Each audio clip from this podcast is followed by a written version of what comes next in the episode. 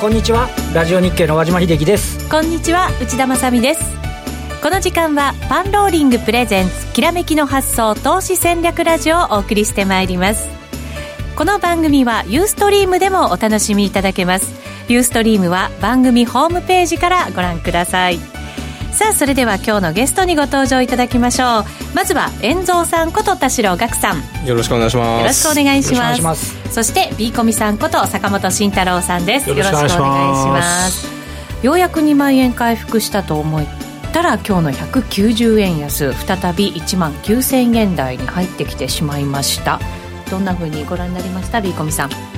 まあ利益確定の売りがすごく、まあ、人気株に見られたなと思うんですけど利益確定の売りですか？そうなった理由はやっぱり円高もあったり、まあ、外部関係あるんでその辺は遠藤さんに聞いてみようかな、ね、今日為替がねやっぱり円高ドル安に進んじゃったっていうのが一因なんですけど、うん、なんかいまいち明確な理由がよく分かんないんですけどどうですか、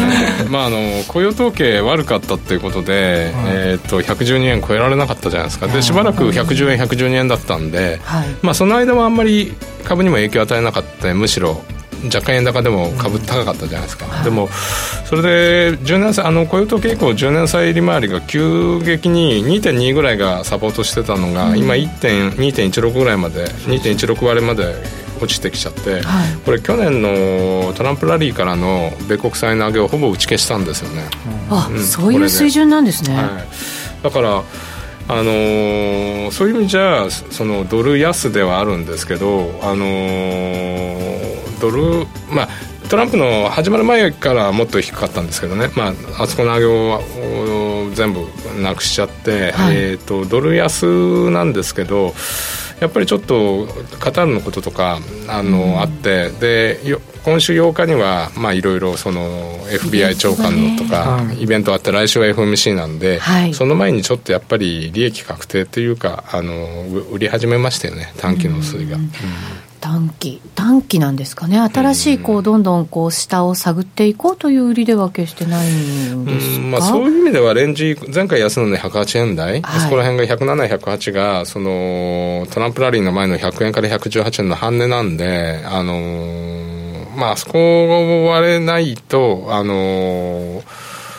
完全に下って感じでもないんですけどね。はいこの後も詳しく伺っていきたいと思います。その前にパンローリングからのお知らせです。番組でもおなじみの石原淳さんと足立真一さんの米国株セミナーが7月8日土曜日東京で開催されます。アメリカ市場は何といっても長期的には日本より上げやすい特徴がありますので、この機会に米国株の魅力を学んでください。お申し込みは番組ホームページのバナーからお願いいたします。それでは番組進めてまいりましょう。この番組は投資専門出版社として投資戦略フェアを主催するパンローリングの提供でお送りします。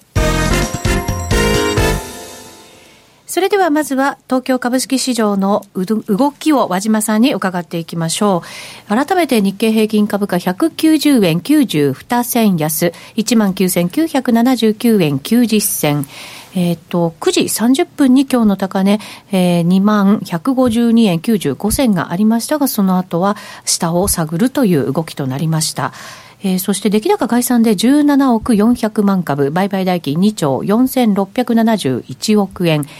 値下がり銘柄数が全体の81%を占めています、1635銘柄が下落でした、和島さん。ね、あのー、まあ、ここのところって言いますか、先週の木金で526円2日間で上げて、はい、まあ、見事にぶちっとこう 2, 2万円の大台を超えてってというようなことだったですけども、で海外も、ね、少し止まり始めて、うん、であのなんとなくこう上値、一旦重くなったかなっていうようなところに、まあ、先ほど台から出てますけどね、為替がちょっと110円を切った瞬間からスルスルスルスル、そうなんですよね。円高方向に進んじゃったっていうところで、あのね、こう高値圏でもあって、利食いをね、急ぐような動きになって、特にね、こうあの今あったとおり、9時半ぐらいが今日の高値なんですけど、はい、ずるずるずるずるずるずるずるずる、ちょっとね、なんとなくイメージがよくないような状況ということと、ある意味こう、為替の動きを追いかけるような感じですね。そうなんですよね。で、あの、片やでずっとこのところも踏ん張ってる新興市場のね、はい、あの個人投資家メインプレーヤーの市場なんかも、さすがにね、ちょっとこう、一部市場が鈍化して、下げ幅拡大してくるのを見てくると、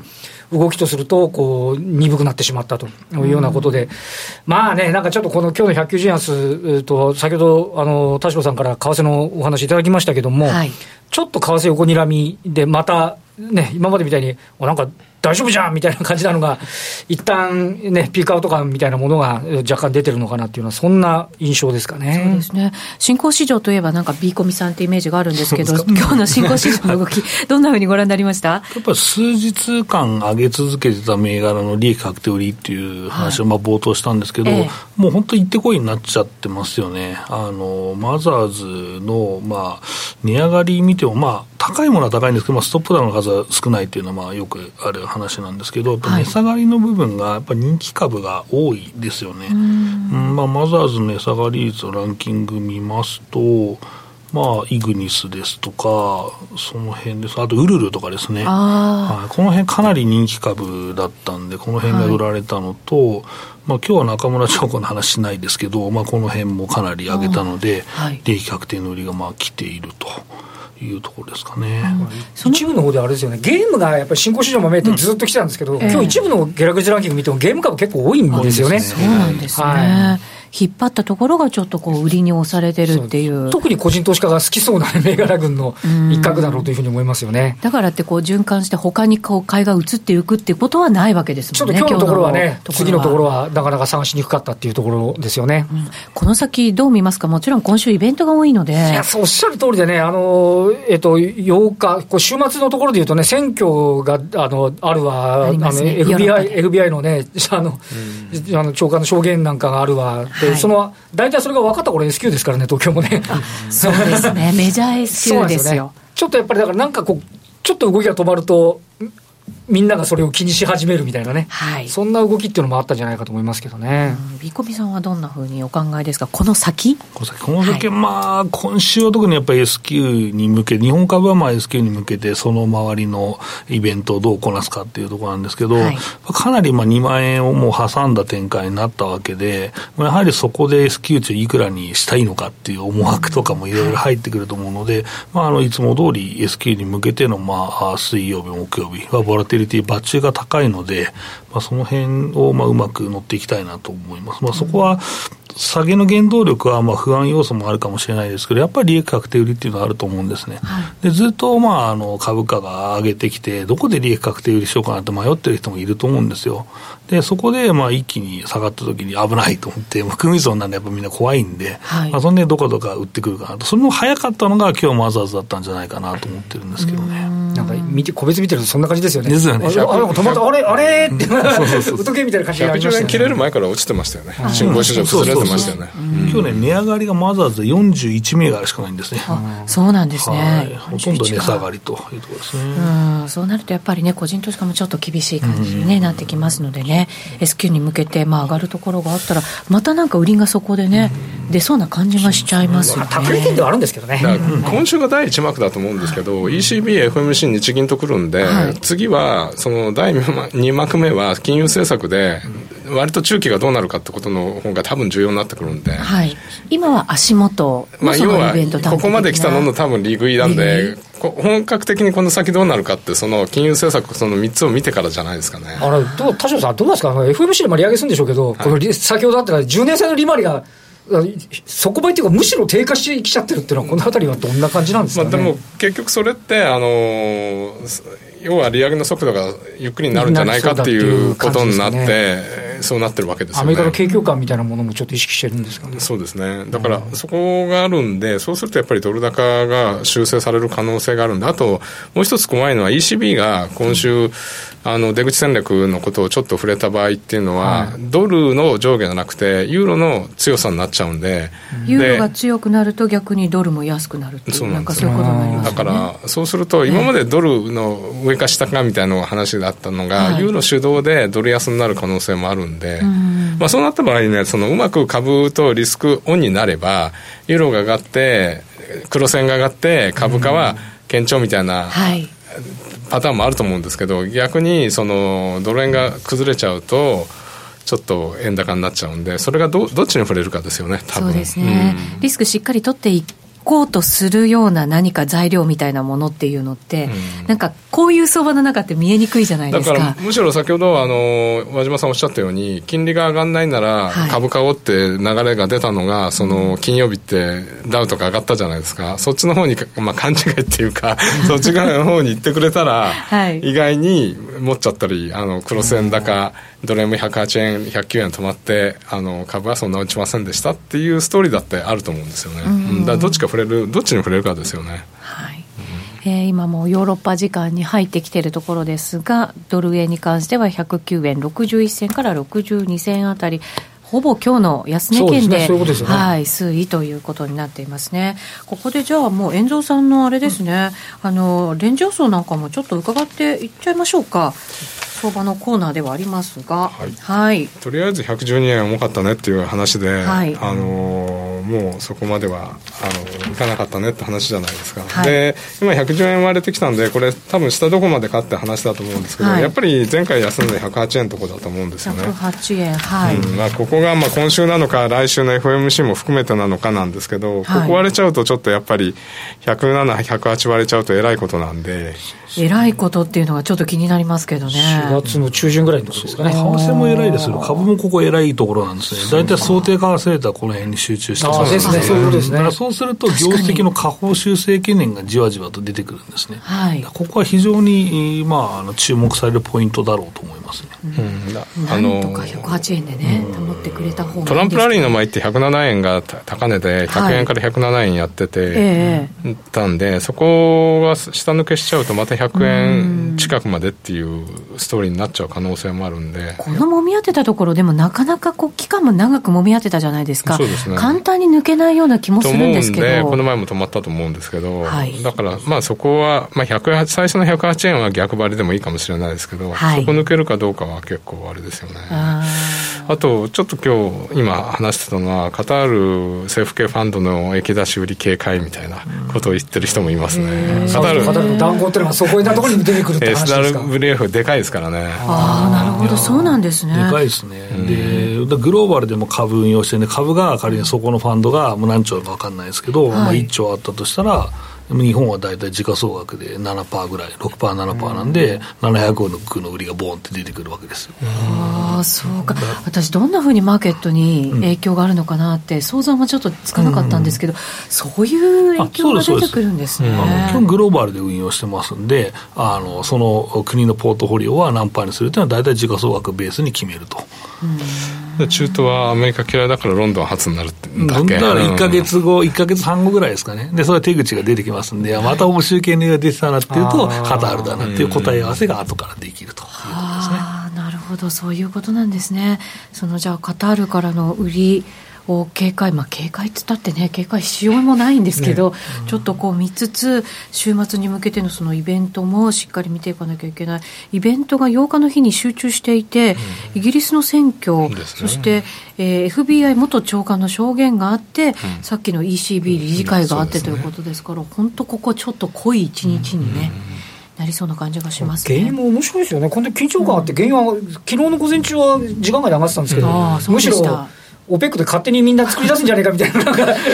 油価格むしろ下がっちゃうっていうね、なんかこれ、興味深い現象ですよね。そうですね、ちょっとあのオイル初でまたね、相場がいろいろ揺らされるということももちろんあるわけなんでね、えカタール、やっぱりこのあたりもオイルにまたね、悪影響を与えるっていう感じも、ね、多くありますので、ちょっと注意が必要かなと思います。えこの後改めてゲストインタビューです。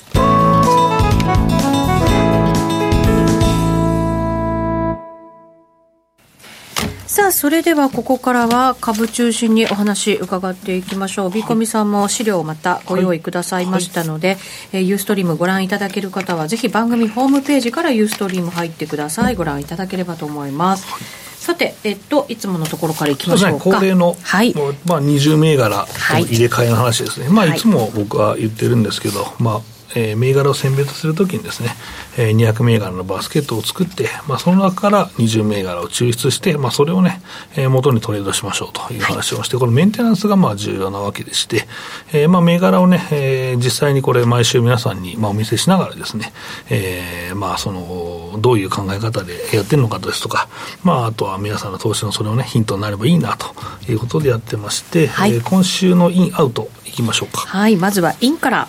はい、えー、インは2157の腰高ですね。腰高、はい。まあ、これはもうテクニック的な話なんで、もう来週になったらもう僕はこれを外しているかもしれませんけど。すごい短期なんですね。そうです、そうです。まあ、あの、中継ぎピッチャーみたいな感じで、はい。うん、あの、これはもう攻防がありました。はい。で、攻防同士というのはやっぱりその需給悪化懸念で、えー、まあ一応売られると。いうことになりますので、もともと工業績のものをですね、拾ういいおしめになるんですね。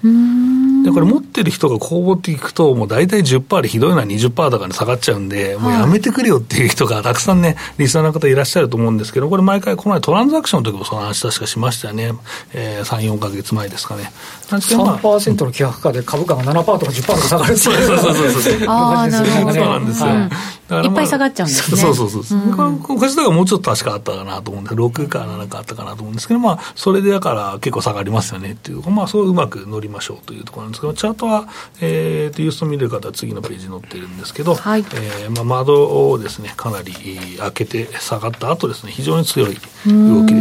確かにこれ5月の頭ぐらいですよね。ゴールデンウィーク明けぐらいですかね。はい、ガーンと窓開けて下がって、今その窓埋めにかかってる感じみたいな、ね、で、あの、下値が固まってから、まあ、入れて買ってっていうところで、ちょうど先週の放送にちょうど間に合わないぐらいだったかなと思うんですけど、はい、まあ、そこで、まあ、下値買って、まあ、固くですね、まあ、この1割抜くというトレードですね。はいでもうそろそろもう売り、売り、まあ、窓閉めまでは僕は持たないので、もうそろそろ。はい。なんかほら、よくこれ、毎回番組でも言うんですけど、はい、埋めない窓は内的な話あるじゃないですか、窓埋めまで待ってもいいんじゃないんですか、素朴に。僕はでも、この窓までって考え方なんですけど、はい、まあ、テクニカルの人から言うと、ちょっとなって言われるかもしれないですけど、まあ、あと多分、100円もないんですよ、窓閉めまで。そうなんですね、うん、で結局100円以上もこれ200、200円ぐらい取れてるわけですから、うん、もう残りのこの閉めるか閉めないかわからない窓を、その取りに行くよりは、もうさっさと。もう次の銘柄に行った方がいいなっていうのは僕のまあ考え方で、まあ、ここの、えー、5、60円ぐらいをまあケチってですね、あのそのまま行ってこいになってしまったら、本当もったいないんで。確かにそうですね、うん、あの時にやっぱり手締まっとけばよかったと思うことありますもんね。はい。でやっぱりその窓を閉めたから売るとか、もう閉めそうになったから売る人も多分いるわけじゃないですか。いると思います。で、公募増資っていうのは、その、もう株数がやっぱり増えちゃう、もうそこの同じ値段で持ってる人が増えちゃうわけですから、はい、ある意味、それが戻ってきたらもう売りのチキンレースなんですよ。うんうんまあ、業績はいいと言いながらも、やっぱりそこの売りたい人はたくさんいると、ライバルはいるだろうと。思うことがですねやっぱり重の重要かなと思いますと。なるほど、ね、先手打ってね、はい、売りたい時に売るっていうのが一番なんですね、うん、そうですね。はい。星高でした。で次がもう一個インいきましょうか、はい。えー9302三井倉庫はいえー、こちらはですね、えーまあ、総合株の出遅れということなんですけど、はい、まあ、あの不動産株、非常にね、この2か月ぐらい、まあ、強かったんですけど、うん、えー、倉庫もね、不動産に密接な業界で、でかなりこちらがですね、物色を、まあ、されてきました。はい、で、その中で三井倉庫っていうのはやっぱ出遅れていて、まあ、この理由はですね、あのまあ、ちょっと前期に大きな、ね、特損を出してしまったと、で自己資本がちょっとね、脆弱だと。はいえー、いうところがあって、まあ、無敗。遅れていた、うん、無敗。うん。それをまああの買うと、えー、かかまあ、その循環物色でね、はい、まあ、安いから買っとくかっていう流れがあって、足元上がってるんですよね。上がってきましたね、はい、ここ数日間、本当になんか角度、ね、結構いい感じの右肩上がりを。はい、これも思いのほかうまくいったんで、はい、実はあのインした2銘柄が来週抜ける可能性も あの十分あってですね。もうしっかり取っちゃったんで、ね、取っちゃったんでっていうことなんで、はい、ちょっと面白くないタイミング的に面白くないかなというところですかね、うん、リスナーの方には。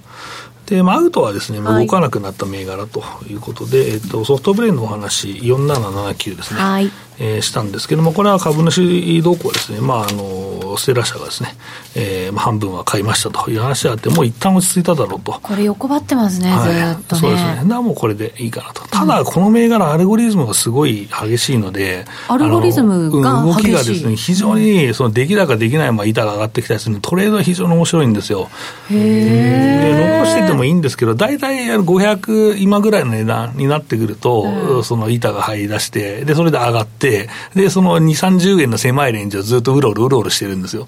これ、あの、5分足で長く見てもらえば、ああっていうの皆さん分かると思うんですけど。この横ばってるなんかせめぎ合いのそうそうそうそうそう 動きなんですね。こういうの下で買って上で売るっていうのも結構一つのね、スイング含めてトレードの技術だろうと、はあ、レンジを攻めていくんですね、はい、で今はちょっと僕はスイング寄りにちょっとよりもうちょっと長めにポジションがその偏ってるんで、あじゃほとんど、そうそうですね、ほぼ銘柄入ってるものが、そうですね、だからちょっと対応が難しいので外したというのもあるんですけど、なるほど、今のなんかこう、そのあれですかね、仕事の状況になんかちょっと合わないって感じですかね。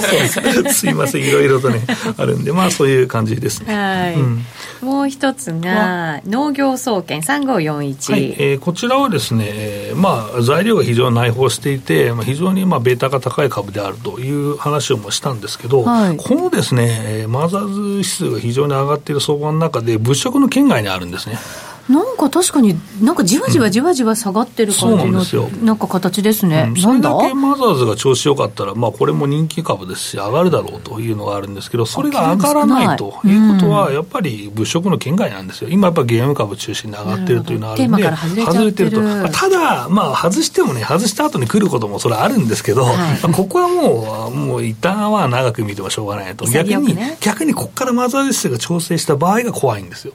なるほど、怖いっていうと？上値いかなくて、この銘柄いいだろうと思って、安いだろうと思って買ってる人がですね、上がんなかったらどうなるかっていうと、もう回転効かなくて持ってるだけなんで、あ、塩漬けになっちゃう。そうです。で、指数に下げだけついていく可能性があるんですよ。一人投げ、二人投げ、薄い流れ、どんどんどんどん。高値から調整してる分だけやっぱり層が大きいから、ちっちゃいって話になっちゃうんですね。だから、今、先に下げてるから、もう下げないとかじゃないんですね。もっと下げちゃうんですね、そこから。で、今気をつけなきゃいけないマザーズ持ってる方は、え上がってる銘柄はまだね、利益確定売りができる状況じゃないですか、利益が減っていって嫌だなと思って投げることできるんですけど、こういうその農業総研みたいに、この相場で上がってないマザーズを持ってる方っていうのは、本当、下げだけ付き合わされる可能性あるんで、非常にね、気をつけてほしいなと思いますね。買ったとしても、一回もプラスにならずに、そのままもう投げるしかないみたいな、そう、ね。はい、いう一番寂しい経営ですよね。そうですね。はい。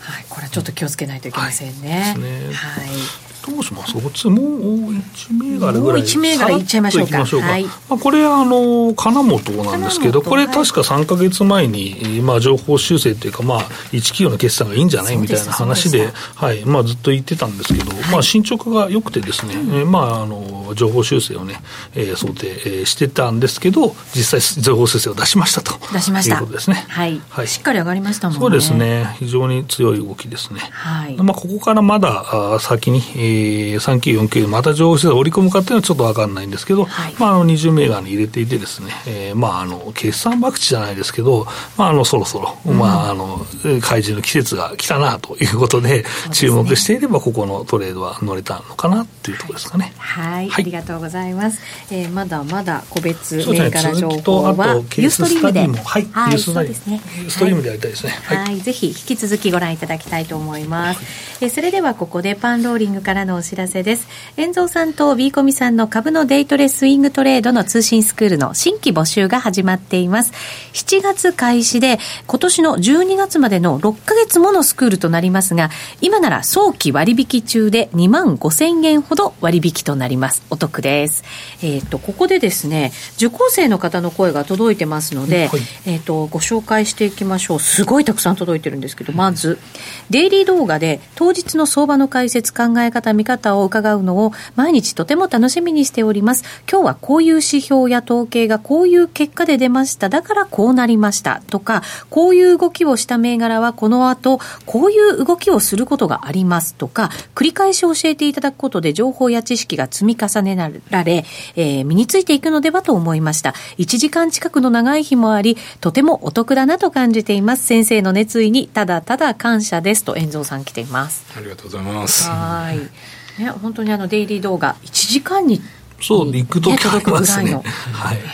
でも確かに一回言われると忘れちゃったりとかこういう結果になったからこういうふうに動くんじゃないかって、うん、なかなかこう自分の中では積み重ねていくことって難しいこともたくさんあるんですけど、うん、教えていただけることでそれがこう自分の中で層になっていくっていうのはありますよね。はい、そうなんですよ。で今度それその用語集ですか、うん、マクロの用語集をですね、はい、5期の方からですね遠蔵さんに作っていただいてでその繰り返し学習に役立つように、でこの指標っていうのはこういう意味なんですよ。こういうふうにまあ株価に影響がありますよとか、まあ、そういう話をそのまあ1銘柄、1指標につきまあ5分ぐらいですか、の解説をしていただくのがたくさん詰まっている解説集みたいなのを作ろうと思ってるんですよ。いいすね、永久保存版になりますね、まあ、あと動画の資料も毎日つけてて、その指標のその結果を動画の資料につけてるんですけど、うん、まあ、あれ取っといてもらってて、あの次の1か月後に出るときに、それをちょっとチェックしてもらってもいいですよね。そうですね、うん、自分でずっとそれもね、構築していけばね、続きでね。えー、ぜひ皆さんも受けていただきたいなと思います。もう一ついきましょうか。投資に興味を持ち株をはじめとても楽しくハマってしまったのですがやはり判断や分析のもとになる知識が圧倒的に少なく投資スタイルも曖昧でなかなか勝てません。もっと株その周りの勉強をして知識を深めていきたいと思っていました。B コミ先生や遠蔵先生のラジオはよく拝聴しておりセミナーも数回伺い投資や本スクールに対する情熱や真摯さ経済知識の豊富さを感じ、直接教えていただける機会は幸運だと思い入会いたしました。自営業で決まった休みがなく、子供も小さいため、自宅で学べる通信スクール、本当にありがたいです。と来ています。確かにね、毎日家で学べるっていうのもいいですよね。そうですね。まあ、あの、兼業の方も夜に聞いてますとか、はいね、まあ、あとは、まあ、週末に、まあ、まとめて聞いてますっていう方結構いらっしゃる。はいですけどね、うん、はい、確かにあのトレードも自分のその生活スタイルによって全然皆さん違うんでしょうけど勉強の仕方もまたね、うん、生活スタイルで全然違うんですけどこういうデイリー動画で毎日届くことで貯めてみることもできればちょくちょく自分でチェックしながら細かく見ることもできるっていうのが自分のスタイルのねその生活の一部になっていきますからね、ね、はい、ぜひあのトレードも投資も自分の生活の一部にしていただくためにこのねあのセミナーを受けていただけるといいんじゃないかなと思います。えー、お申し込み後にすぐにですね、導入編からマクロ分析や相場分析が理解できるデイリー動画の配信があるということなんですけど、これだからもう申し込んだらすぐに見れるっていうことなんですか、ね。はい、日々のデイリー動画も見れるようになってますし、はい、あとはその導入編ということで、まあ、さっきのマクロの話よりもっとあの簡単な話があったりとか、はいうん、全体感の話ですね、うん、とか、まあ、板の簡単な見方の話があったりですとか、まあ、その辺を、まあ、あの見ていただくことができると。そうですね、はい、なおかつえー、デイリー動画で取り上げている銘柄もね、絶好調ということですから。まあ、まあ、で出てる銘柄の復習がほぼほとんどなんですけどね、でもやっぱりその定点を観測しながら、まあ、見るというのは大事かなと。ますね、そうですね。あの勉強するだけじゃなくてその実際に動いてる銘柄で、うん、そのビーコミさんがトレードしてるっていう情報も実は入ってくるじゃないですか。そうするとあこういう今ものが物色されてるのかとか。実際こうなってんだっていうねそれがあれですぼんやり見てるのと違いますもんね。そうなんですよ、はい、でまたそこからイメージして今度はじゃあこういうこう広がりを見せてくれるんじゃないかなっていう、うん、こう来てこう来たらこうかもみたいなねそうなんですよね、ね、できますので、えー、ぜひ皆さんも一緒に勉強していきましょう。今すぐ番組ホームページからお申し込みお願いいたします。今なら早期割引中で2万5000円ほど割引となっています。さてそろそろ番組もお別れのお時間となりました。引き続きユーストリームで限定配信となりますがあ B コミさんそして遠蔵さんにお話をいただこうと思っています。まだまだ個別の情報も出てきますよね、はい、はい、よろしくお願いいたします。ラジオの前の皆さんとはそろそろお別れとなります。来週も素敵なゲストをお招きしてお話を伺ってまいります。それでは皆さんまた来週です。この番組は投資専門出版社として投資戦略フェアを主催するパンローリングの提供でお送りしました。